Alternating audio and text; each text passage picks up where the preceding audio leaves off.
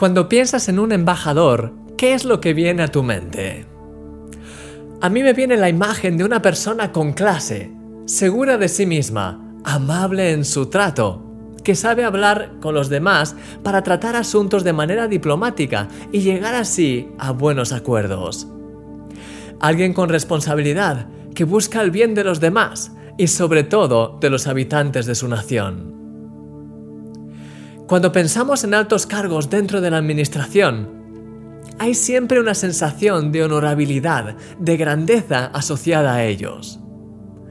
Tal es así que si ahora, pues tú o yo fuésemos nombrados embajadores, seguramente no nos sentiríamos preparados y empezaríamos a cambiar cosas en nosotros para parecernos lo máximo posible a esa imagen que tenemos en mente de lo que un cargo público debería ser.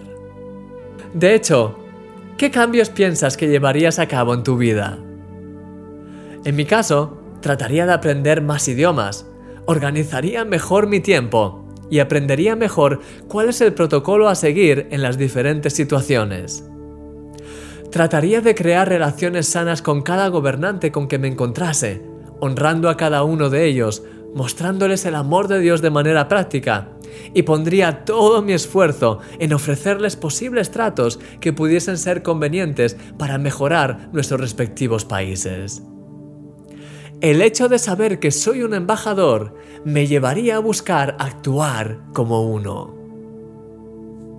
La Biblia dice, Así que somos embajadores en nombre de Cristo, como si Dios rogase por medio de nosotros. Os rogamos en nombre de Cristo, reconciliaos con Dios. Mi querido amigo, tienes el increíble honor de ser un embajador del reino de los cielos y de representar a este reino incomparable allí donde vas en tu día a día.